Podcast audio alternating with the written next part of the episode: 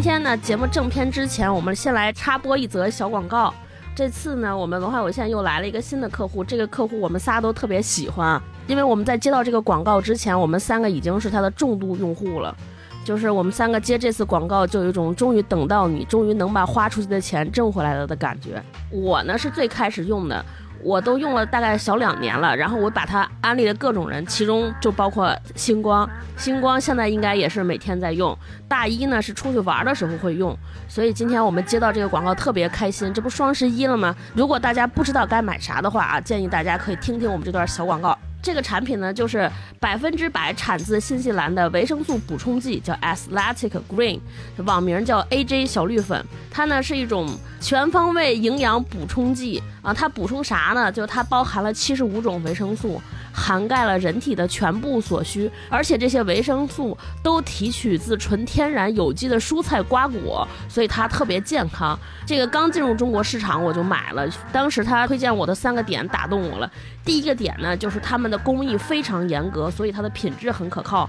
据说这个 AG 是全球最高标准的车间中生产出来的，它拥有这个高规格的 NSF 运动类产品认证，它的工厂通过了 GMP 认证，就。这两个认证具体是什么有点复杂，大家有感兴趣的朋友可以查一下。这两个认证都有一个统一的特点，就是获得这些认证的流程非常非常复杂，需要对每个批次的这个小绿粉的每一种元素都要进行严格的成分分析和微生物测试，所以它用起来特别安全，让大家很放心。第二个呢，就是我知道一些特别厉害的专业运动员都在长期喝 AG。比如说 F 一现在风头正劲的七冠王汉密尔顿，就是这个品牌的投资人之一。然后我们之前大热的那个电影《徒手攀岩》里边，这个原型叫 Alex 霍诺德，也是他的用户，每天喝这个。还有这个英国传奇的铁三运动员蒂姆唐，因为这些无论是开赛车还是攀岩还是搞铁三，都是对这个身体机能要求特别高的项目，所以他们都在喝，我觉得就还挺打动我的。第三个就是它的性状，因为它是粉儿，不是片儿。你知道，好多保健品它都是药片儿，那这个是粉儿呢。你就是每天早上起来空腹冲喝一杯，可以用水水冲，也可以用牛奶冲。你冲完之后就喝这么一杯，就能把身体所需的所有营养都补充了。比如它里边含有就是对我们人体免疫系统非常重要的这个 B 族维生素，还有这个对心脏非常有益的这个辅酶 Q 十，还有对肠胃有益的益生菌啊、双歧杆菌啊，这些都有，你就不需要再喝别的了。你想把这些东西如果换。成片呢，你得吃一把。现在早晨喝一包粉，冲完就 OK 了。因为你要吃药吃一把，别人就会问你，你是不是得了什么病？你早上喝一一个绿色的东西吧，大家就哦，这个人还挺注重生活的，很在意健康，对不对？反正我不知道星光啊，我自己喝了两年，我的效果还是挺明显的。一个是我以前就天天口腔溃疡，而且一到换季就感冒。反正喝完这个之后，我就口腔溃疡一次都没再溃疡过，然后感冒也非常非常少。再有就是这个，就是熬夜呀，包括我这种叫草原来的，就不太爱吃菜，只爱吃 肉和主食，因为它补充了大量的维生素，它还有这个益生菌，我就没有再受过便秘的困扰，每天都有一次稳定的输出。第三个就是，反正我就喝咖啡喝的特别少，因为每天早上起来喝这个，而且它里边说有红景天呀、西洋参这些都是提神的，就是每天早晨喝一个，有的时候熬夜也会喝一杯，因为它还挺健康的，就是起到这个提神的作用，反正明显降低了喝。咖啡的量，这次我们因为我们都是原始用户，就去刷了一波脸，给了我们这个文化有限的听友一个优惠力度特别大的折扣，也就是如果你这次一次订购十二个月的话，他会送你一个月，就是花十二个月的钱买十三个月的产品，还给你附送好多这个其他的营养赠品，他们家的营养赠品都非常好。那个具体的购买方式，大家可以到看一下我们这期节目的置顶的留言。第一要记住要去小程序购买，去小程序搜这个 A G 服务去小程序购买。第二个呢，就是在付款的时候，记住打上专属于我们的文化有限节目的优惠码，你才能享受到这个优惠啊。好呗，那这个广告就到这儿。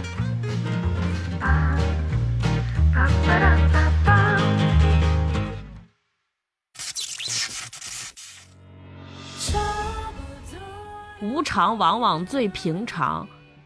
有的作者是那种烟花式的写作，他一定要让世界看到自己多光芒万丈。那有些人，我觉得黄立群是属于像猫一样的写作，就是悄悄看一眼，看一眼，然后他又躲回树丛里了，给我这么一种感觉。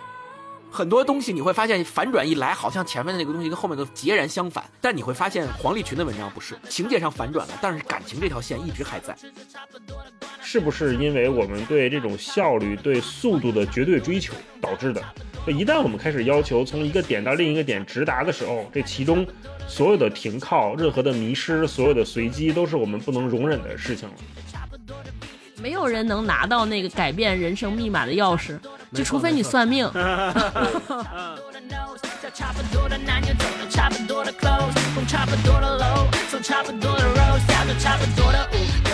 Hello，大家好，欢迎来到新一期的文化有限，我是大一，我是超哥，我是星光。哎，大家好啊！嗯，今天我们来聊一本书。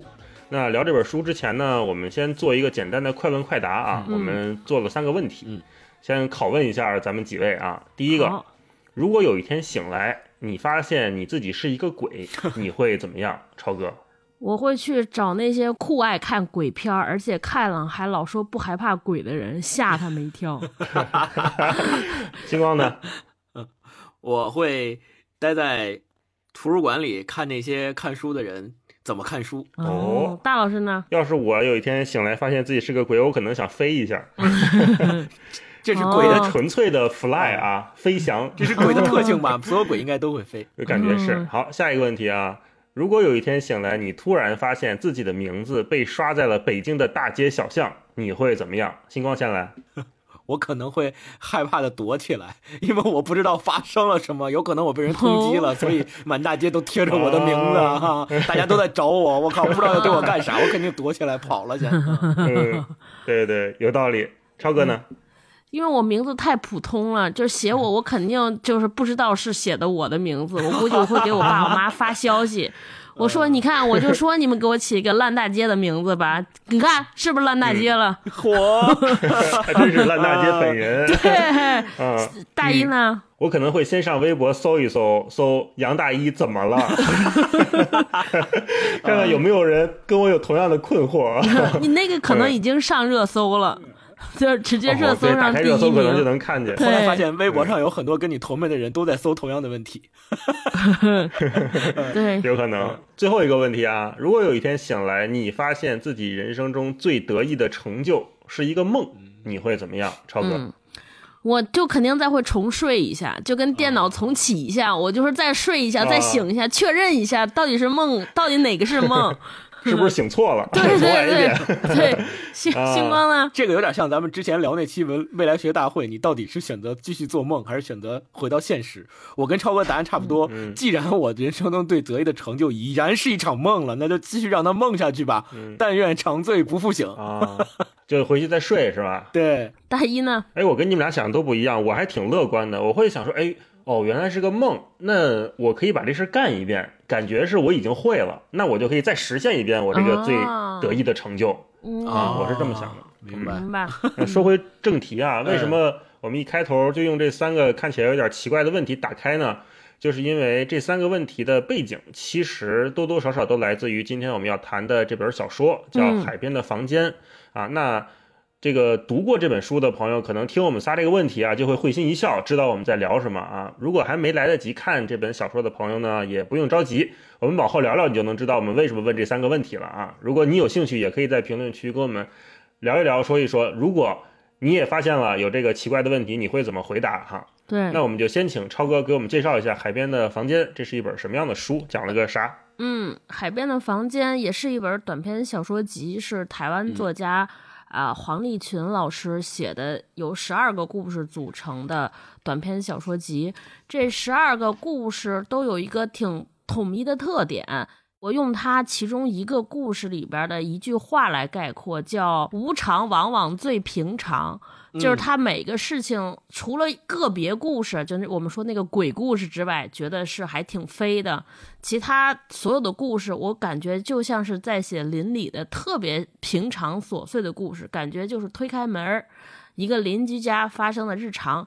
但是你往里走一走，就会发现，哎，别有洞天，而且有的是伴有特别大的反转，还有一些是有特别发人深思的哲理在里边。所以就是一遍，就就是一部特别轻巧的小说集，对，跟我们过去看过的完全不一样。嗯，你们俩什么感觉？嗯，顺着超哥那个说，我觉得就是，如果是说走进了邻居的房间，就是从邻居的房间开始走。从客厅开始走，然后慢慢的走到了卧室，然后发现了很多不为人知的秘密。对，是啊，星光什么感觉？我读这个书的时候就惊了，就尤其是前面 三篇短篇，我读的时候我就觉得，哎，这个因为。所有咱们看电影也好看小说也好，都会不由自主的去猜测下面的情节会是什么走向。但是我读着读着，我就发现它完全超乎我的想象。就它的转折，我知道它肯定接下来是要有转折的，但是我对它转折的那些设想都在我的意料之外。我觉得我怎么能这样呢？就一下，我竟然是这样，就会有经常会有这样的感觉，就觉得它的转折安排的特别好。但是这种惊异的感觉又不是说他为了。强转而转，就是他不是为了说我要吓你一下或我要惊你一下故意来写的，而是你转过去之后，你再回头看，你会发现转的很自然，或者说跟他以之前的那部分是浑然一体的。对，这个是我最大的感觉。没错，没错，是，嗯，就现在我们其实看很多影视作品，包括看文学作品，我们对转折这件事儿呢，或者说反转这个事儿，其实不意外。没错，因为我们。看的故事很多了，太多了，各种各样的作品，最后都几番的反转。嗯，但是我觉得这本书最厉害的就是像星光说的，你知道他要反转。但是你就是猜不到它怎么反转，对，就是他就不往你你想那个方向反，对，就告诉你说，哎，我还真就不这么走那种感觉。所以呢，如果说有朋友还没有看这个书啊，我建议你就听到这就别听了 啊，去看那个书，否则会被我们剧 透啊，会少了很多阅读的快乐。当然，如果你不担心剧透，你是一个喜欢被剧透的朋友，你也可以跟我们就继续听下去，因为这本书，我觉得它还不单单是。故事反转这么简单，后面其实它隐藏着很多东西，我们可以后面展开再聊啊。嗯，对，就给我感觉是这是一本放不下又放不开的书，就是我们读起来读者放不下，但是能看到所有故事里的人是放不开的状态，他们跟自己的爱是怎么处理，怎么爱伴侣，怎么爱亲人，包括怎么爱宠物。嗯，他们，我觉得黄立群就是在这个都市的环境下写了。写尽了十二个故事，写尽了我们所有人日常会遇遇到的那些情感。嗯，给我一种感觉，就是有些小说我们觉得他写的小，他写的是故事，写情绪。那我们作为读者，就是看情节、人物共鸣这些。包括我们之前看的，我觉得啊，可能《迷路园》，或者说之前我们看费雪的书，它有点那种感觉。对。那有些小说写的特别大，我们看时代、看浪潮、看背景，我们看到的是更宽阔的东西。比如说。未来学大会就是一种，然后朱西宁的破晓时分也是一种。对，当然我觉得这里的大小不是好坏之分，而是说一种纯粹个人化的选择啊。但是海边的房间，它给我一个夹在中间的那种感觉，我觉得它写出了一种，呃，塑造了一种场。那个场它不是我们熟悉的地理上、地域上的那种东北啦，寒风凛冽，或者什么那种南方啊、热带那种感觉，它不是地理范围的，而是一个。观念意识上的疯狂游乐园，嗯，一个他所谓的那个书上也写到城市畸爱者的世界，那个畸是畸形的畸，对对对。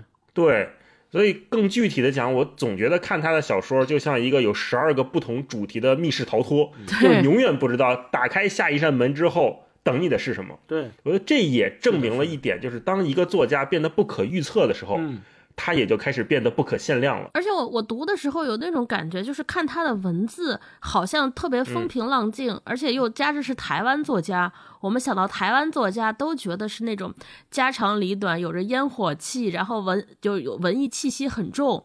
对，就是都是一个特别小小的故事，但是往里越读越觉得我的妈呀，就是波澜壮阔，就特别像是那种，就是你表面上看这个人没什么表情，没什么动作，话也不多，但 但是是，然后你再往下读他的故事，就感觉这个人可能是个变态杀人狂，真是，对，我特可怕。我读这本书的时候，让我屡屡想到了那个咱们之前聊过的沈大成的《迷路园》，就他们两个都是从生活中细微的小事写起，你看似好。像这两个人写的都是我们平平常常的事物，平平常常的人，都是普通人的故事。但是这两种故事是截然不同的故事。就沈大成的故事里面，你能发现自己。你你初看黄立群的这个书，你也觉得好像，哎，他写的不是呃，是我，也是他，也是你，都是我们身边的人。但是你会发现，这里面身边的人，就是他很，就像刚才大一说的，他是积爱，同时他也是有点情绪和性格上有点。畸形的人，这样的人他其实很难。出现在我们真正每一个人普通的人的生活中，或者说他可能他即使在你的生活中，你也很难发现他。就像超哥说的，对他不表面上是很正常的人，他内心有波澜壮阔的描写和波澜壮阔的故事，你都不知道。就是嗯嗯，心有波澜，面如平湖。看完会有点就是后背发凉的感觉，就想我身边会不会也有这样的人？太可怕。他会觉得说，本来很看起来好像很温柔的人，但实际上可能是一个特别变态、特别乖戾的这么一个人，就让你感觉哇。他小说里边就有一篇小说里边就叫《卜算子》，就是算命的里边，他用了一个形容词，就是那些希望算命的人，就是求求一个吉日，他们孩子要是剖腹产，希望这个算命的大师给给孩子算一个吉时，然后他用了一个形容词，说我们希望你给一个吉时，生下这个孩子要旱哦。命运要悍的，我彪悍的悍。我觉得他写的，他就是黄立群这本小说里边所有的人就特别悍这个词，就是对，就特猛。就对，特是有那个是有那个劲儿。对，那我们接下来就来 简单介绍一下黄立群这个人啊。我觉得这个人为什么这么特别？他到底是何方神圣？嗯，怎么能写的这么猛的故事？对，嗯，这个短篇小说集《海边的房间》的作者黄立群呢，他是一九七九年生人，也就是我们所说的八零后的。末尾就差一点就是八零后了，他自己也总说，其实我应该算作八零后。他总喜欢 希望别人也把他归为八零后作家这一代，但是呢，他是出生在七九年的末尾，所以很多人都说你不算八零后啦。对，有这种开玩笑式的说法。然后他是呃中国台湾省作家，呃出生在台北，呃是政治大学哲学系毕业的。他现在本职工作呢是媒在媒体工作，其实我们可以认为他是一个媒体人。然后他平时呢就从大学开始就开始。业余的去写一些东西，写作也是热爱写作的人。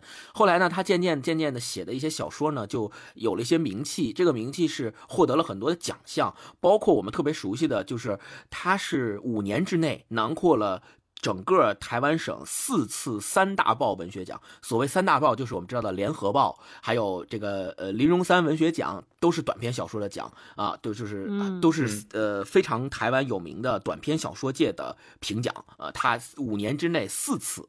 获得了这些奖项，所以就在文坛上相当于有名气了，声名鹊起了。然后也有很多文坛的一些老前辈们也对他的文章呃非常喜欢，并且有很高的评价。所以他渐渐的开始在文坛崭露头角。然后这本呃《海边的房间》特别要说的就是他第一本以他的本名出版的第一本书，就是以黄立群这个名字出版的第一本书。他之前曾经以笔名叫九九，就是大写呃汉字的九。出版过两篇小说集，一本叫《跌倒的小绿人》，一本叫《八花九烈》啊，这两本小说集，但不是以黄立群的名字。《海边的房间》是第一本以他本名出版的，然后也是呃第一本因在大陆出简体版的短篇小说集。所以，我们这次读的《海边的房间》可以认为是大陆第一次见到黄立群的。文集黄立群的短篇小说可以这么说，对，所以那个呃，她本身也是一个女性，然后被誉为台湾为数不多的优秀青年女作家。黄立群在小的时候，她的父亲应该是年少的时候，她的父亲就意外的去世了。啊，是因为意外去世的，所以在这个过程当中，我们在他这个海边的房间里面的一些小说里面，也能看到描写父亲早逝的情节。所以我们现在说他形成了这样的一种写作风格，或者说他的遣词造句是给我们这样的感觉，跟他父亲的意外早逝是有一定关联的。因为他从小就没有了父亲的关爱，然后他从小就因为亲人的早逝，获悉了这个我们叫人间的冷暖吧，他就知道了这些事情。并且他本身他们家就是一个外省家庭，就台湾省的人，他们叫外省家庭，也就是大陆过去的，最早先是大陆过去的，所以呃，他身上也有外省家庭一贯的有的那种叫呃老派的规矩，比如说体面呀、大气呀，喜欢待人接物上面会有一些自己的这个性格，所谓的家风。所以在这些共同的养成之下，才形成了他今天的这个小说的写作风格。我们在读的时候也能够比较。呃，明显的感觉到他跟我们所读过的很多台湾作家都很不一样。对，这个是我们最能首先感觉到的。嗯，我觉得在黄立群身上能看到一种台湾文学的延续吧。呃，而且也能看到一些影子，包括很明显能看到骆以军的影子。当然，他们本身也很熟。呃，我从他们的行文能感觉到，笔法会有点像，就是那种。有点迷幻的用词和跟我们大陆这种教育下不太一样的文字逻辑，会在黄立群的这个书里面会有。嗯，当然他也有他的考虑，我们后面还会聊。呃，还有就是一个特别有意思的，就是这俩人都算命，都特别迷信。就黄立群，对，他也是算命，然后骆以军也是特别爱看紫微斗数、看八字什么的。是的，所以就是我们能看到，从文学上，从他们考虑的大问题上有延续，从这些小细节、小八卦上面，他们也有相似的地方。嗯，看起来就会。也挺可爱，挺真实的，嗯，对。那接下来我想问你们俩，就是如果说把这本书给人推荐，你推荐给谁看？不推荐给谁看？嗯，超哥，我其实想推荐给那些就是本来以为生活应该大开大合、波澜壮阔的人，但是他现在过得觉得自己好像生活太无聊了，他。有还不甘心这样无聊，我就想推荐给这样的人看，因为我觉得就是黄立群的小说有一个特点，就是他特别像是把我们现在每一个人的生活拿放大镜剖剖放大之后，甚至在显微镜底下看，我觉得每一个普通人的生活，当我们把它切开静止，然后把某一个故事放大来看，都能有特别不同的与众不同的地方。甚至甚至都是变成特别大反转的故事，我觉得都是这样的。就是这就是刚才我开始说的，谁家推开门往前倒，总有祖上总有几个传奇的故事。所以呢，我为什么想给这些人看呢？就是让这些人觉得说，其实这些波澜壮阔的故事就在你自己家，就是每个人的人生都挺跌宕起伏的。对对对对对，嗯。不推荐给谁看呢？我不太推荐给最近心情不太好、觉得人生没有意义的朋友，因为我觉得他这个整整体故事读下来还是很大多数吧，都还挺清冷的，而且写的特别狠，确实是你让你感觉到了生命的无常和和人生的这种随机性。我觉得就是最近心情比较比较丧的朋友，我建议大家先放一放。不然的话，就是尤其冬天，就看完之后更更凉了。嗯，我不推荐的其实跟超哥差不多，就是千万不要是那种现在感觉到啊生活挺没希望的。我觉得你看这个生活挺没希望的，可能看前半段你觉得哎好像还写出了一点温柔，然后他一转折你就可能会觉得生活更没希望了。所以就最好就就就先可以先放一放，我先不要读这个黄立行的书啊，哪怕你读读《迷路园》呢，可能都可以啊。啊，那可可爱。刚刚星光说那个不推荐给那些作家，无非就是不推荐给那些写的不行的作家呗。我就想到，就跟 我这两天看那个爱奇艺迷雾剧场，就是天天说你们能不能去看看台湾那个逆局？你们拍的都是啥呀？都是杀人，什么玩意儿？你看看人家拍的。对对，迷雾剧场那个好像被骂的很惨。对，让他们学习学习，推荐让他们学习一下。嗯。大一呢？大老师呢？我的分野很清晰。我是如果推荐的话，我给推荐给喜欢看恐怖片或者是喜欢读希区柯克的人。我觉得那种反转是这几年很难看到的意料之外的反转了啊！真是。如果你一直喜欢希区柯克这种故事的话，看《海边的房间》应该也会挺开心的。不给未成年人推荐，我觉得他这里面的书有点十八禁了啊！他。嗯，主要他写的这些基本上颠覆了我们所有人对美好感情的想象，就是一个一个都给你破裂掉。是的，是的，是的。所以，如果是一个未成年的朋友，他还没有足够的心智，或者说他对这些东西认识没有那么清晰的话，接受不了。我就建议他先放一放。嗯，是没错。那我们接下来就讲讲这个书里的故事吧，因为这个故事真的非常非常精彩啊。没错，我想我们给这个书里的十二个故事，嗯。反转程度评个前三名，嗯，看看都各自怎么排的名啊？我那我先说好不好？好，好，那我们就依次倒序公布我们排序的前三名。第三名我排的是试菜那那个故事啊啊。超哥呢？超哥第三名选的我排的是决斗。哦，星光呢？决斗可以。星光呢？我的第三名其实我比较喜欢给卜算子哦，就算命的那个故事。卜算子我给的是第二名。这也接近了，超哥哦，我的第二名是试菜哦，咱俩这个挨着哦，差不多差不多。嗯，星光的第二名呢？我的第二名是入梦者哦，就是他做梦。第一名我估计咱们三个可能选的都一样，海边的房间啊，海边的房间，对我也是。哇，真哦，那，这么看，我们选的还是很接近的，就相当于《海边的房间》、《卜算子试菜》这几个都是个都中了啊！印象会比较深刻。是是是，我我好奇嗯你们俩选卜算子，你们是在哪儿被惊惊到了？就是你们觉得反转特别大。呃，这个这个我还想一会儿，就是如果咱们具体谈到这一篇，我还特别想提，就既然提到这儿了，我就可以先说我自己其实对这篇的反转，倒不是。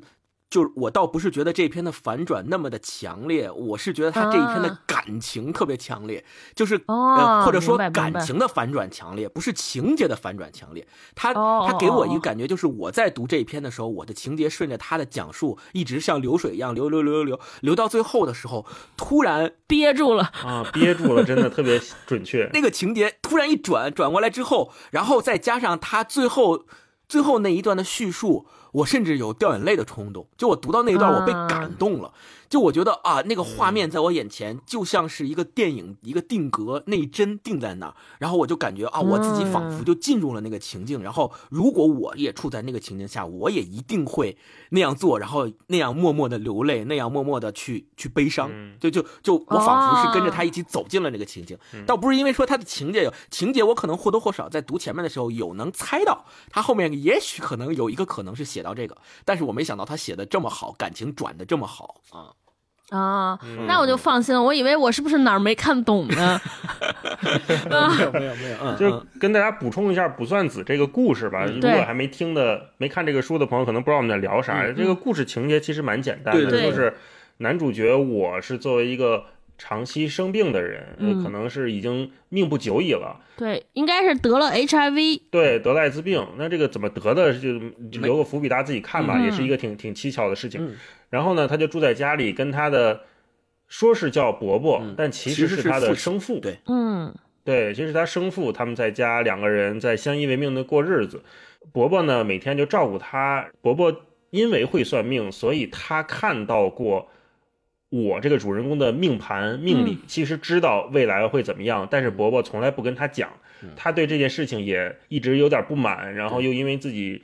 呃，很不幸得了这个病，所以也情绪大起大落，也对自己有点愤世嫉俗的感觉。嗯然后故事发展发展发展到最后，当这个男主角觉得我肯定是要提前一步离开人世的时候，嗯有一天早上起来，在早饭时候，他的这个伯伯，他的生父就突然离开了，嗯，突然离开了人世，就是突意外去就突然去世了嗯，啊！其实就是这么一个说起来比较简单，简单的故事，但是为什么我也给了，就是我选到第二名，甚至我觉得这是其中这个故事里面我最喜欢的一个啊，嗯反转我给到第二名，但是整个整本书里我最喜欢这个故事，对就因为我也觉得是。嗯，这个故事的音乐感或者歌唱性特别强。嗯稍微再展开聊两句，就是这个《卜算子》里面，它每一段开头的时候，其实都是一个重复。对，对像副歌一样，说唱的 hook，对，他们的每一天都是这样开始的：我起得早，他起得晚，嗯但不会太晚。嗯闹钟醒来，冲澡，仔细的刷牙，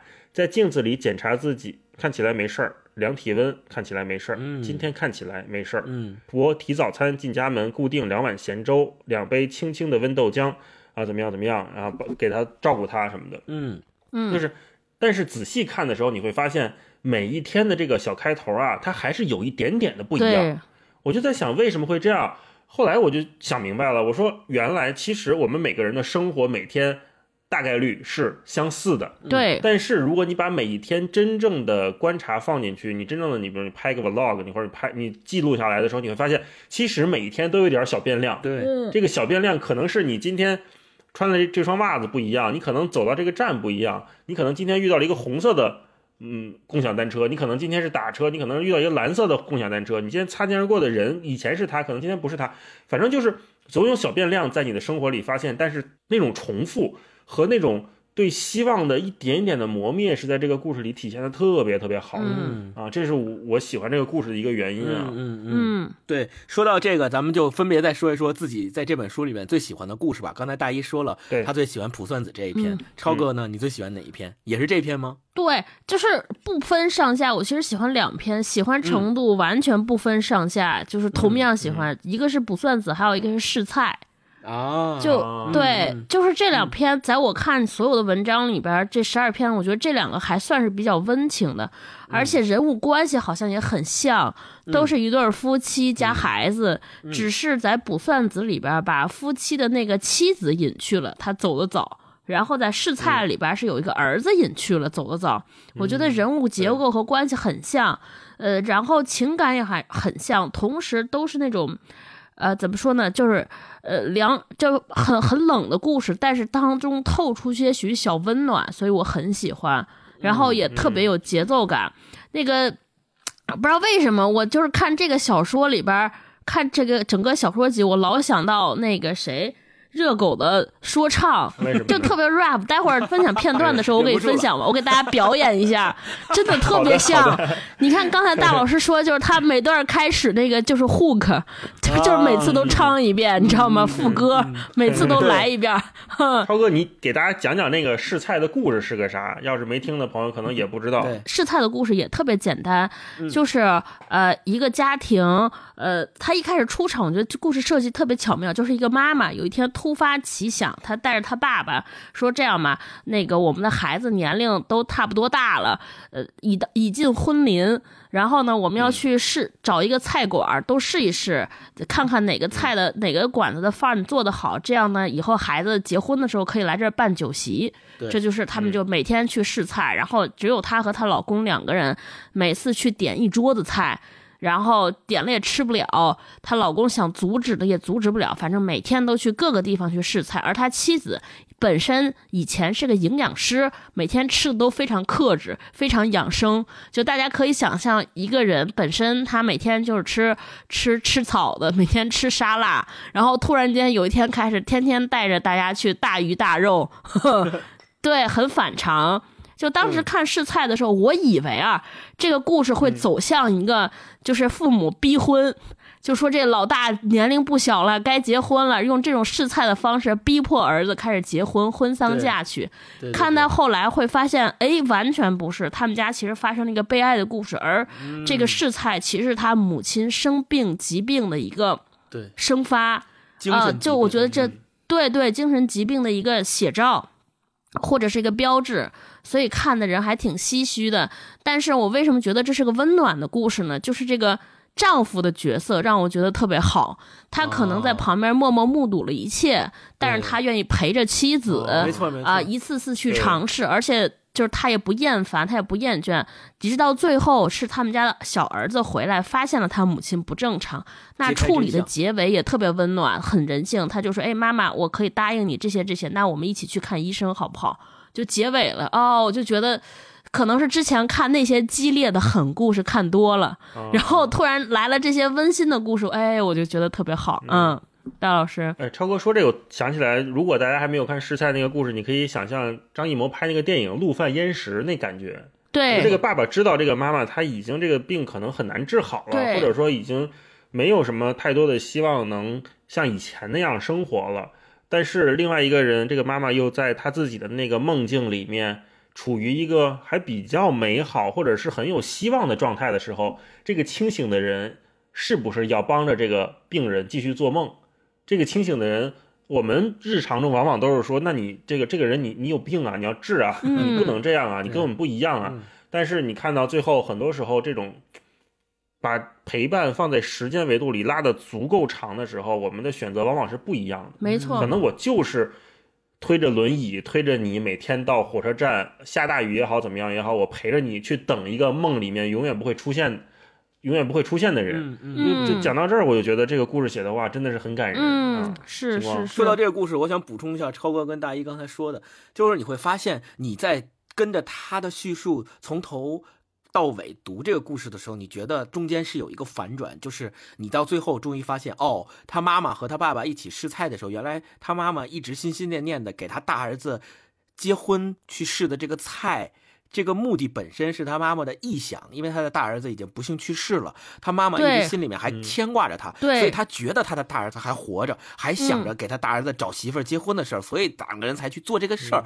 但是你再转念一想，这个转折的背后是什么？这个转折的背后是父亲，也就是这个文章中的我，他是一个正常人，他陪着那个精神已经不正常的妈妈去做这个事儿，做了很久，并且他自己叙述的过程也会让你觉得，那他在文章中叙述的，他也是表达不不理解为什么要这么做，并并且他他的叙述在这反转之前，也从来一丝一毫没有透露出说我的我们的大儿子其实已经不在了。你一直以为其实这个大儿子是真实存在的、活生生的一个人，但你直到那个反转，你才发现原来是妈妈的臆想。这个时候你再去想爸爸呢？爸爸是一个正常人啊，爸爸不应该跟他妈妈一样有这样的臆想。那他为什么还陪着他的妻子一直重复的去做试菜的这件事儿，并且不愿意去打破他妻子的这个幻想也好、臆想也好，还愿意跟他一直去试菜，只是可能默默的问说：“咱们是不是试的有点多？”今天能不能别试了？因为冰箱装不下了。他也最多有这样的一个想法。对对，他他没有去说别试了，不能再试了，你疯了吗？他从来没有这样的表示，而是就愿意默默的陪着他去做，直到他们的二儿子回来提醒他的妈妈说：“我我们要去看医生了。”对我觉得这个故事的温情一直延续到，即使那个反转来了，还依然没有断。这个是这个是非常棒的一个感觉，就是很多东西你会发现反转一来，好像前面的那个东西跟后面都截然相反，就是前面是后就是后面就是非，前面是非后面就是是，但你会发现黄立群的文章不是，他反情节上反转了，但是感情这条线一直还在，一直是温情，就就特别好啊。嗯，差不多。就说到试菜，我想再说一下那个卜算子，卜算子这个故事我看了三遍。就是我一直在看，我觉得这个卜算子对我来说反转最大的是在哪儿呢？就是我一直想说，因为他这个描写的父亲是个算命的，而且那么多人叫命理师，而且那么多人花重金让他父亲看事儿，然后我就一直好奇说，这个父亲到底有没有算着自己儿子的命运，和有没有算到自己的命运？就我看了三遍，看到后来我会发现说。他可能是算到了，但是就故意不说。我我觉得每一次看都是一个新的安排，还有就是还有他的反转。第二个反转是在于说他父子的关系，因为你就是儿子觉得他是在照顾父亲，他知道自己身患绝症，而且治不了了，他对这个世界也没什么依恋和眷恋。眷恋了，他知道自己混吃等死，那支撑他的唯一希望，他说我要给我父亲养老送终。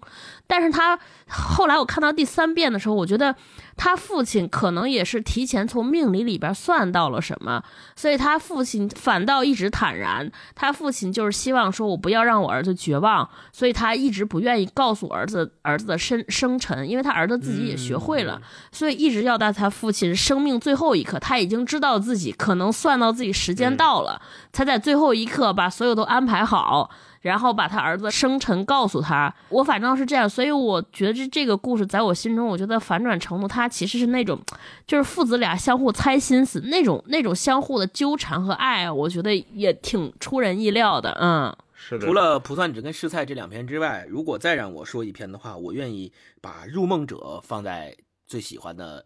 这个范围里啊？为什么？因为为什么？我在读《入梦者》的时候呢，就是他这个文章的安排特别有意思。他上来第一篇就是海边的房间，一下子他那个反转就已经，你读完就已经把这个期待值拉到这个程度了。然后你对，然后你再读下一篇的时候，你很难说接就接不住。就是你如果下一篇的反转程度不足够，或者还不能够有更多的创新和。就是新的东西出来，你就会感觉哎，一下就就垮下来了，有这种感觉。但是我看《入梦者》的时候，没有让没有让我垮下来这个感觉。就它的反转程度虽然没有《海边的房间》那么让你感觉到惊悚，但是《入梦者》让你感觉到这个事儿你是有点出乎你的意料。就他前面的那段叙述，就是我先简单说一下《入梦者》的简单情节，就是有一个肥宅，他他就是每天就在家天天自己做梦。做梦梦见自己跟别人谈恋爱，然后梦做各种美梦，因为他自己是一个就是我们可以说社会边缘人，或者叫嗯，就是也不出门，然后也没有什么正正经工作。他是在一开始是在便利店当那个呃结账的。啊，还是在蛋糕店做店员，反正是一个非常边缘的人物的生活，就是高富帅的反义词。然后也也也没有人跟他谈恋爱，他也他也没有人喜欢他，然后自己就最大的娱乐就是天天上网跟人聊天然后但是呢，他自己又怂，又不愿意，又不敢主动去，跟人家去沟通去交流，然后他总想着说别人来找自己。就是在处在这样的一种情况下的人，突然有一天他在电脑上收到了一封邮件，这封邮件是主动来跟他交友的邮件，并且他竟然发现这个主动跟他交友的人跟他的性格、跟他的兴趣、跟他的各种都非常契合，就是他想找的那个人。于是他鼓足勇气想约对面那个人出来，但是就在这个关口反转来了，他。再一次醒来的时候，他发现自己是一个梦游的人。他半夜里面，他就变成了给他写信的那个女的，他自己给自己写信，就等于整个这个故事看起来好像让你觉得啊，他好像终于找到了那个另一半的那个故事，完全是他自编自导自演的一个梦。所以梦中梦可以这么说。所以整个这个反转之下，让我觉得哇，他能够想到说，就是如果我是黄立群的话。我一定前面写完之后，我就觉得自己给自己挖了一个大坑，这个大坑很难填上。就你用什么方式你能填上？是说你虚构一个人，这个人是是外国人，然后这俩人永远不可能见面，还是怎么？就我，无论如何我也想不到他能能用一个自己做梦、自己梦游、自己给自己写信的方式，把这个坑填的这么的好，这么的完美啊！然后最终他又重新陷入了一个社会边缘人和失败人境地的这么一个环境里，就。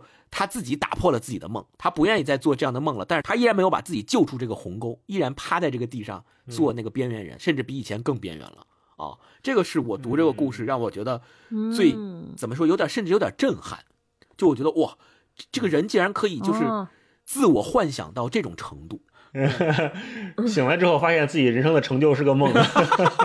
对对对对对，嗯。这个故事我有一块我想跟你们探讨的，就既然说到了，就是那个主人公他不是谈了恋爱之后，他以为谈了恋爱之后，他开始身体起了变化，对对对，他就觉得自己变帅了，然后别人都在看他，好像越来越出挑了或者怎么样的。你们觉得那一段是真实发生的，还是说也是他的幻想？我在第一次读的时候，我在想说，是不是这个爱情有某种魔力？让他，比如说让他气质更好了，更自信了，对吧？然后自己捯饬捯饬，然后也开始，比如健身啊或者什么的，让自己变成一个更更挺拔的人了啊。然后那些来便利店里买东西的小姑娘都会窃窃私语议论他，谈论他变帅了。对，然后我在第二次看的时候，我在想说，这一段会不会是一个，也是他幻想出来的梦？就是他其实没有变化。那些小姑娘窃窃私语在谈论他的时候，其实在嘲笑他，他只不过是在把。原来那些嘲笑的话，再一次翻译成了自己内心的那种，就觉得哎，他们是不是喜欢我呀？这样的对，你们觉得是哪一种？我我我跟大一的想法是一样的。呃，最开始的时候，我觉得爱情使人变美嘛，我觉得可能会真的有一些物质上的改变。但我后来发现，其实不是，因为整个这个故事都是他自编自导自演的，完全沉浸在他自己的幻想里。那他很有可能是以两种人格在去想这件事儿，就是。可能白天的时候他是那个男的，然后他用这个男人的人格去想跟他对话的女的是多么多么好看，多么多么跟他相近，兴趣爱好多么多么一致，他多么想见这个女的。然后等到换一个场景的时候，他又变成了那个女性的人格，这个女生就会觉得说啊，我跟我通信的这个男生是多么多么帅，跟我多么多么契合，所以他在这个半梦半醒之间就把自己跟本就叫什么，就是这两个人格互相切换的时候就模糊了。模糊到他好像觉得，在一个人格看来，另一个人格越来越好，另一个人格又看另外一个人格越来，就不断的模糊，不断的模糊。后来就在心理上有了这种感觉，但实际上实质上没有任何变化啊！我我我愿意倾向于这种解释。嗯，超哥呢？哦。我我跟你们俩还稍微有点点不一样，就是我我读这个故事的时候，我觉得还挺灰暗的。就是男主人心中他一直认为自己呃找不着对象的原因是自己社会地位不行，又难看，什么也不行，所以他一直很自卑。然后呢，他觉得恋爱了，他可能以为发生了奇迹，结果他其实内心当中还是笃信。这个，之所以他会恋爱，是因为不是因为奇迹发生了，就是因为他变好看了，变帅了，变变变怎么样了，所以才会有人爱他。我觉得这个这个这个设定，就他内心的这个机制是在的，所以我只能知道他。我读的时候觉得他就是人格分裂，就可能太想爱了，太想改变了，所以分裂出来一个其他的人格。但他底层的逻辑和价值观是不变，他觉得只有那样的人才配得到爱情，才配有人爱。他现在的自己不配有人爱啊。嗯，是。嗯，好，那我们这个故事就先聊到这儿啊。我们都很有默契的，没有聊海边的房间，也是因为这个故事非常好，是吧？对，我们把它这个。如果还没有看的朋友，就放到最后吧。啊，我们最后再说这个事儿。嗯，太吓人了。我们进行常规的片段分享，我们来读一读我们喜欢的片段吧。嗯嗯，好。那还是超哥开先开始吧，好不好？对，我先读那个试菜里边特别像 rap，好好好，真的特别像 rap。Show time，我先给大家用正常的方式读一下，大家感受一下。就是他说。七忽然对试菜这件事感兴趣起来，大概是两人吃过几次喜酒的缘故，那都是十分十分的日常事儿。除了当时上了多少礼金之外，其余他根本记不得了。这样的年纪，这样的中产夫妻，谁没有几个三亲四戚的孩子谈婚论嫁呢？但也或许正是因为那些宴会实在没有什么不同的缘故，都是那些跟别人也没什么不同的什么，最去挑人心里的一条筋。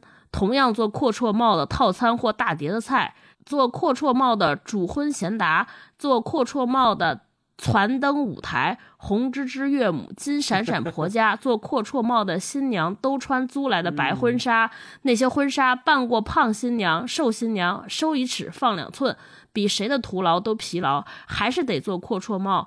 又得做阔绰帽了，一顿饭换三五套不同的花彩礼服，就这个过程有没有像那个我差不多的人生，就是差不多的梦，差不多的先生是吧？尤其这个啊，我看看哪个，就是那个阔绰帽，对对，就是重复了好几遍。来来来，同样做阔绰帽的套餐或大碟子菜，做阔绰帽的主婚贤达，做阔绰帽的舞台，红枝枝岳母，金闪闪婆家，做阔绰帽的新娘都穿租来的白婚纱，你看这还单压，金闪闪的婆家都穿租来。的白婚纱，很像太棒了，太棒了，玩我玩我，这个太有意思，太棒了，可以可以可以。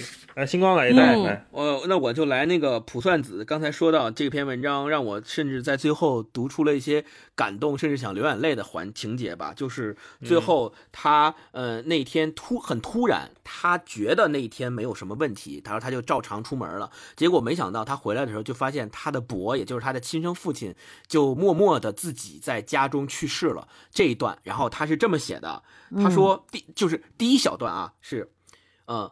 出生时，伯已经失去他一次，还好，最后不必再送走这个独生子。他今天好欢喜，成为一个无父无母的孩子啊！读到这一段的时候，我心里就有点咯噔了，就是就心里就咯噔一下，就觉得说哇，这个观察非常的好，一下就写到我的心里。无父无母的孩子竟然欢喜今天能够成为一个无父无母的孩子，就是因为欢喜，欢喜在哪里？哪一点？就是不用白发人送黑发人。而是黑发人送白发人，所以他为此而欢喜，自己成为了一个父母。就这点先咯噔了一下，然后最后他写到说，他跪在那里，不是为了要跪或该跪，而是因为腿没有力气。桌上的早餐被他掀翻在地，汤水温热未冷，痒痒浸泡双脚。他心想，命运对他一家总算手下留情。他想叫一声爸，可是一辈子二三十年没有叫过。口齿不听使唤，他轻轻抱住博的膝盖，博的膝盖轻轻偏过一旁。现在的他终于不担心眼泪沾到博的身体。哇！就读到这段的时候，我就感觉特别感动，就想流眼泪。因为尤其是那段说他想叫一声爸，可是一辈子二三十年没有叫过，口齿不听使唤。你想想，这两个人，直到两个人走到其中一个人走到生命的尽头，他们两个之间都没有互相说。叫一声父亲或者叫一声爸爸，我觉得这个可能是，就是他的亲生父亲在临死之前最遗憾的事情。但是他爸爸又是一个算命的人，就他可能这些他早就已经算出来了，但他什么也没说，他也没有给他留下只言片语，然后就这么走了，留他一个人在那儿。那你说对于他来说，他能做的是什么？只能是就自己。一个人承受这些所有的悲伤，承受他的亲生父亲、亲生母亲离开这个人世，徒留他一个人在这个人世间。然后他能做的就是抱住眼前的这个亲生父亲，他叫爸他也听不见了，只能抱住他，默默的流泪。我觉得这个场景哇，真的是让我觉得特别的感动，就就是就是有一种想要流泪的感觉。对我分享这一段，嗯嗯嗯，大一呢？嗯嗯，大老师来一段。我分享一个轻松一点的吧，这个都有点沉重。我分享这个。鬼的鬼故事这一个啊，这也是为什么我们 前面有那个问题，就是一个从鬼的视角来讲了一个他的鬼的日常观察啊。啊，对这个鬼，这个特别生气。这，个鬼在面 看在一个做面的面店里面啊，说他说，例如中午他背对着食客们，垂手吊挂在面店墙角高悬的脏脏的电视机下，嗯。一面看重播灵异的综艺节目，一面观察上班族吃饭时的食道扩张，忽然发现这一切知觉在物理上完全不可能，但也就是这样而已。荧幕里的故事凄厉，戏剧化的大能与怪异，无首尾的肉球，支离的脸，不存在的月台与列车，他跟人家相比简直开玩笑。心里一羡慕，双腿就像赶苍蝇一样半空兜转。也知道羡慕再多一点就会变成哀怨，警觉到这堕落的可能性，他伸手扶住电视荧幕，阻止自己摇晃。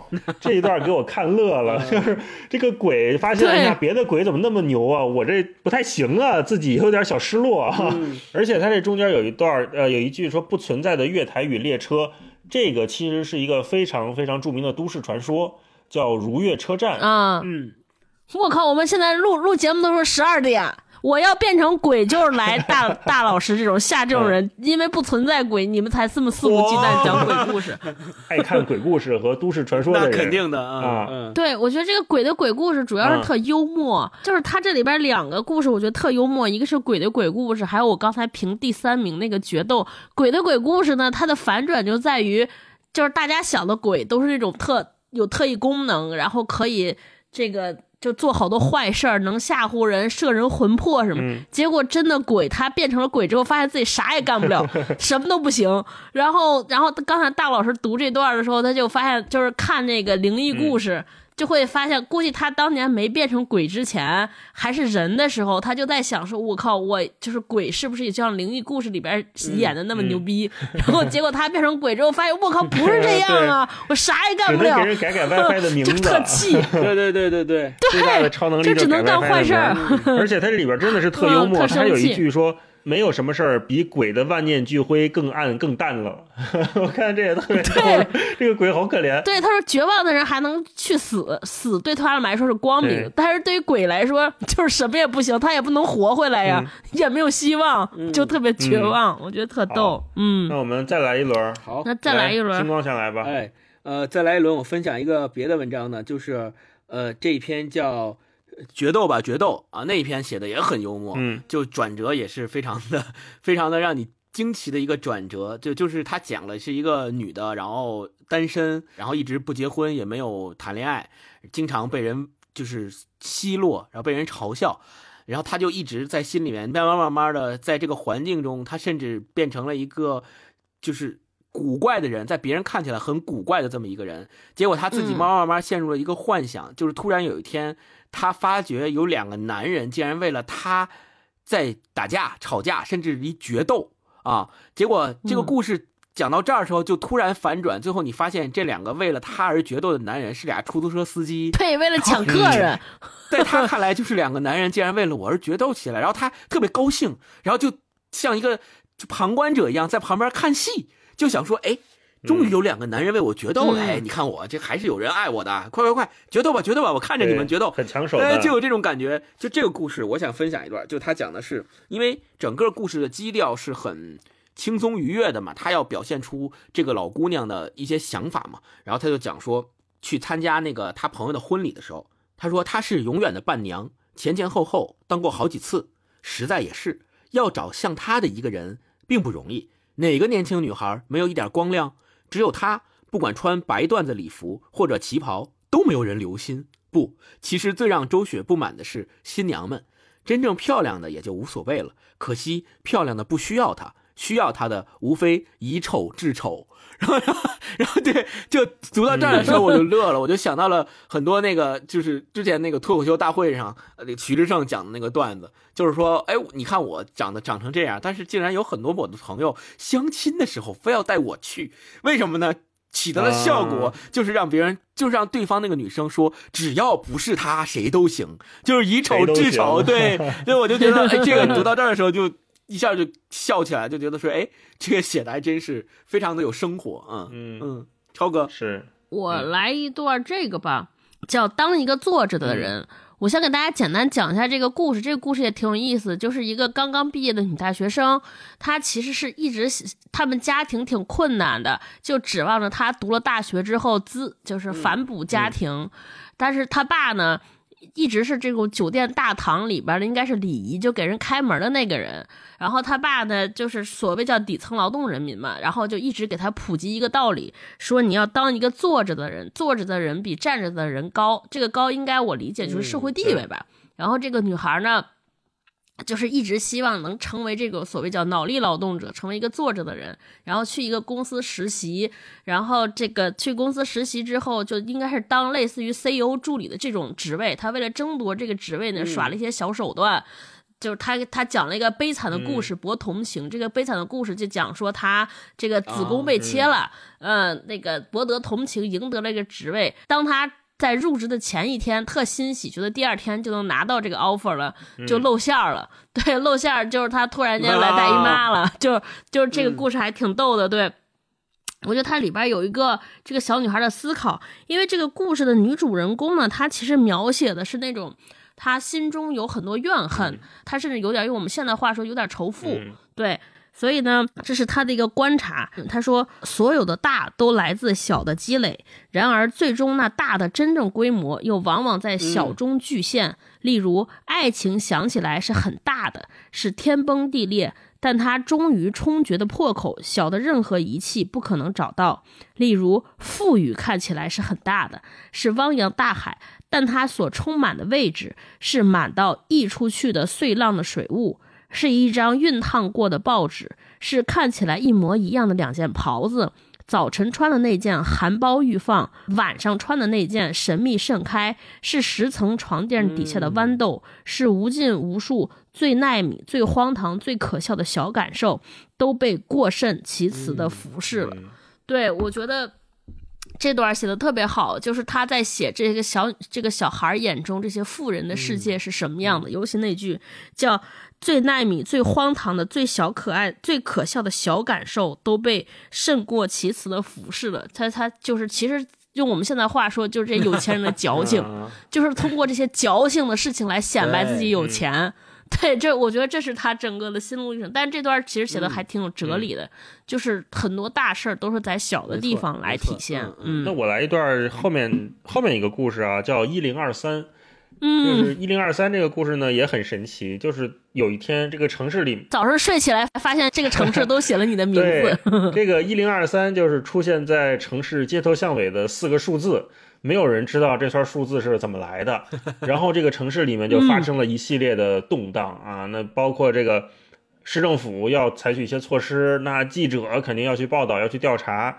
还有就是出租车师傅就开始说了，这一零二三我知道，可我可知道是怎么回事儿啊？那我懂得可多呢。我分享这一段呢，是这个一零二三出现之后，第二天，呃，就是这个大家都觉得十月二十三号要出事儿啊，十月二十三号出事儿，其实什么事情都没有发生。他说一零二三不曾一夕之间冒出来，倒是一夕之间退场了。嗯，为了降低整起事件对市民的心理冲击，市政府铁腕出动军团弟兄。花了整个下半日入城清洗、涂抹、打磨，不明就里的观光客很可能以为这个城市正在发生某种怪异的政变，弄出许多坑坑巴巴的补丁，有些确实了无痕迹，有些反而更显眼。例如麦帅桥的水泥桥墩儿上头便给漆了一块方正的灰，猛然一看像张无表情的空旷的脸。看到这一段的时候，我就想起。我们城市里面也经常会出现一些奇奇怪怪的涂鸦，嗯好像北京街头我经常能看到两个字叫“砸头”，我不知道你们有没有注意过，“杂技”的“杂”，投篮的“投”，那个呢好像也是某个地下的涂鸦组织，经常会在以前鼓楼那一片很多，会在人家那个卷帘门放下来之后，在上面去涂鸦，然后那两个字体是。哦，一直都是一样的，就就是那两个字体，就非常非常特别，看见了就能认出来啊！我就想，可能每个城市它都有这种非常奇怪的、有点奇怪的 logo 在城市的各个角落出现。那黄立群做的就是说，如果所有人都非常在意这个 logo 的时候，会发生什么事情？那这个城市的各个阶层、各个功能，他们会怎么针对它发生产生动作？嗯啊，这个我看着还挺好玩的。那我们这个分享就先分享到这儿吧。对，我们接下来聊一个跟这个书有点关系的话题啊。我们最后一个话题就是想聊聊随机性这个事儿，因为在黄立群这本书最后收录了一篇他在一席里的演讲，其实他也说了，说他很迷恋随机性。嗯，尤其是在这种所谓的大命运下的随机性是更有意思的，所以我也想听听你们对这个概念的看法。我先说说我的想法啊，我觉得就是就随机性对于我们这个循规蹈矩的时代，一方面是迷人的，另一方面又非常残酷。因为像我们都说嘛，现在我们的生活、社畜什么的千篇一律，上班下班，城市越来越像，大家追求的东西也越来越像，包括我们出去玩是吧？你看到这儿的推荐，去这儿打卡，要不然去那儿那个人的推荐，买这个买那个。前两天还有一个新闻说，小红书嘛，永远不要相信小红书上的摄影师。这 一方面，我们特别就有点嘲笑似的对在小红书上那些博主说他们人均摄影师，但是另一方面，我们又很难摆脱这种怎么讲洪流一般的路径或者吸引力裹挟着我们都参与到这个呃盛世里面啊。所以我在想，为什么我们作为现代人很难接受这种随机性，或者说随机的事儿在我们的生活里面越来越少了。嗯，是不是因为我们对这种效率、对速度的绝对追求导致的？嗯，就一旦我们开始要求从一个点到另一个点直达的时候，这其中所有的停靠、任何的迷失、所有的随机，都是我们不能容忍的事情。对，然后我也在想说，那这个随机和意外是不是有什么区别？黄立群笔下的这种随机性和我们所说的那种大意外，或者说黑天鹅，还是两码事儿。嗯，就是不是说突然金融危机了，什么突然全球封锁了，他写的不是这种意外，而是说这个故事他要是不讲这件事儿，就没人知道。他写的故事，即便发生了，写出来了。很快就会被忘掉，就像刚才说一零二三那几个字一样，很快就会被擦掉。对，所以我觉得有的人，有的作者是那种烟花式的写作，就是他一定要让世界看到自己多光芒万丈，希望大家都记住他。那有些人，我觉得黄立群是属于像猫一样的写作，就是悄悄看一眼，看一眼，然后他又躲回树丛里了，给我这么一种感觉，就是他写出来的是那种专属于城市的隐秘感。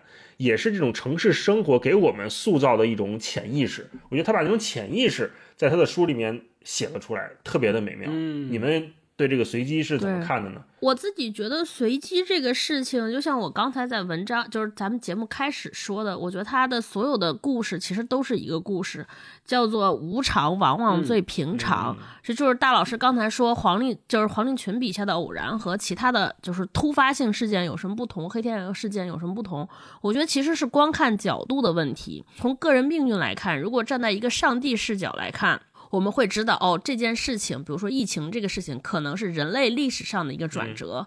但是，当你是一个普通人来说，我们面对这个事情的时候，可能就是一个人生病了。我觉得这个随机和平常怎么看就是这样。站在一个普通人角度，就是一个平常的一天；但是站在其他的角度，就觉得我操，这是一个影响世界，甚至影响人一生命运的一个转折性的一天。嗯，所以我觉得黄立群给了我们一个特别好的角度，也是他在一席里边说的，说我们说什么活在当下，这个就是特显得特隆重不重要。但是其实我觉得应该换个角度看，就是那些所谓叫所谓大事儿，也跟每天吃饭喝水一样，就很小。这就回到我们两周年的时候，很多朋友问说：“哎，这是我站在人生的这个转折转折路口，我到底是该选择这样还是该选择那样？”我觉得就是随机性就告诉我们，真的就是人生就是无可预料。你觉得这个事情很重要，可能会影响你的一生，但你根本不知道，就是真正影响你人生来的那一刻，也许已经过去了。也许你已经错过了 啊，也许就是在今天，你根本不知道，所以大家就是没有人能拿到那个改变人生密码的钥匙，就除非你算命。对，还有一点就是我我我有一段，我觉得就是黄立群特别典型的呃描写，他就是我们之前不是还想着讲说他会有好多视觉性的描写，我觉得他为什么把语言或者一个东西写的那么样有视觉感？我觉得就是任何东西。你把它慢放、放大，它有颗粒度，它都是有迎来过往的。比如他在这个呃，他在试菜里边写一盒菜，他写一盒菜的时候，如果我们站在远处看，它就是冰箱里的一盒菜。但是黄立群写的时候，他就觉得说，他写到说这些丰饶可遇的动植物们当时都死了，被移动到车辆与香笼、大盘、小盘、中盘皆是十四，许多食指、刀针，许多爆裂的翻炒与沸烫。就你就看它这盒菜。它已经是死去的菜了。它其实过去是活的植物动物，又经历了那么多人，经历过厨子下过烟，然后各种调教，它也是有丰富的一生。所以我是这么看随机性，就随机性这个事情怎么说呢？就它就是看世界的一个角度吧。嗯。星光呢？我觉得随机性，我是从两个方面理解的。刚才大一跟超哥都说到了，黄立群在这本书的最后也附了他在一席上面的演讲的全文。除了这个之外，我们还可以对照这本书最开头的那个他自己的序，叫《在朝间带》。这个序里面，他一开始的时候就写，他说，大学最后两年刚出社会的时候。啊，我糊里糊涂的开始写小说，糊糊涂涂的做着些一般人觉得很文艺的工作。三十岁之后，又糊糊涂涂一下子扭头去了完全无关与过去的我说不定会互相现效的方向。啊，这两年工作人生像重新投过胎，已经和工作写作啊，已经和写作没有什么关系了。可是有时仍觉得自己是寄居蟹，一会儿上岸，一会儿下水。对，就是他描写的这个状态。联系起我们刚才说的随机性，其实我觉得他自己的写作和工作生活，他认为自己本身就是在不断的体会感悟这种随机性，或者叫在潮间带，就是感受一会儿水漫上来，漫过他的鼻尖，一会儿水又下去，他好像又感觉到枯萎了，就是在这种不断的呃。水流涨幅的过程当中，他自己本身就处于一个生活写作的随机性当中，这是第一个层次。第二层次是在他的写作里面的随机性，就像是最前面的时候，我们介绍他生平的时候，说到他年少的时候，父亲就因为意外去世了嘛。所以你看，这种非常具体的事情，在生命当中的这种事儿，就是随机的，他也不可能预料到。这个意外去世父亲这件事儿，对吧？那他怎么去对待这种随机性，其实才是更重要的事情。或者说，我们每一个人怎么样去面对生活中大大小小的这种随机发生的、我们无法预料的生活当中的事情，如何应对他们对我们未来生命的影响？怎么去看待他们？心态怎么调整？这些才是应对随机性更重要的，而不是单纯的去看说。这个随机性的事儿是什么样一个具体的事儿？就以第三者的这个视角，在很平静的、很干净的在讲这个故事。我觉得这是呃给我们的一个启发，就是当你遇到生活当中的一些好的也好、不好的也好、喜的也好、悲的也好的一些随机性的事情来临的时候，你要有这样的心态。对我是这么觉得的。嗯嗯，以第三人称的视角来看看遭受的这些随机，可能就会有一些新的看法哈。行，那。节目最后，我们例行的作品推荐环节吧，有什么相关作品推荐的，我们来聊一聊，简单跟大家介绍介绍。首先推荐希区柯克的小说集吧，我觉得黄立群，因为他的故事比希区柯克都长，所以他在里面能放出更多的信息量，然后也能让更多的人物鲜活起来。我们看希区柯克，可能更多的是看单纯的故事反转走向是什么样的，但是在海边的房间里面，我们看到的可能是，其实每一个配角他的生命都是很丰富的。我们感觉每一个，即便是在边缘上的那几个人物，我们也会觉得他是一个有血有肉的人。所以，就推荐希区柯克吧，大家有兴趣的话可以看看啊。超哥有什么推荐的吗？我想推荐一个电影，是黄信尧的，就是大佛普拉斯导演的。作品叫《同学麦纳斯》，就是麦纳斯，就是 minus。是是是。当时看这本小说的时候，就是一直想到这个电影。我现在突然觉得，哎，好像台湾的文化形成了一种独特的风格。对，就是这个《同学麦纳斯》讲的，其实就是四个高中同学，四个高中同学毕业之后的生活。这里边。有很多人和小说当中很像，比如说那个罐头，电影里边这个对应的人物叫罐头，也是迷恋暗恋校花，是一个宅男，结果发现校花最后成了一个沦落风尘。是的，他花钱的时候遇见了，我觉得就是都是这些故事，也有反转，然后也是小人物，也挺好玩的，很像，然后很轻巧，也是冷幽默。嗯，我就推荐这个吧，《同学麦纳斯》。星光呢？我想推荐一个，呃，比较大家其实讨论的已经很火爆的，也比较俗的电视剧，就是奈飞出的《鱿鱼游戏》。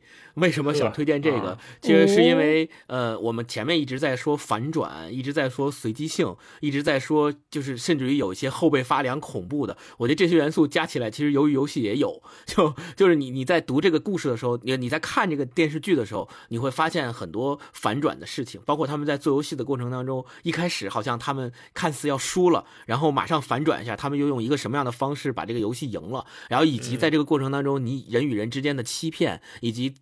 这个过程当中发生的很多随机性的事情，最终其实会决定很多人的命运。这个命运在由于游戏里面体现的其实是生死，但是在黄立群的小说里面，我们看到的是他以一个旁观者的心态，把这个故事描述的好像看起来很平淡，看起来我们每一个人都会遇到。但是你往细了想，你会发现这里面蕴含了很多的温情，很多的感情，甚至于很多的就是那种。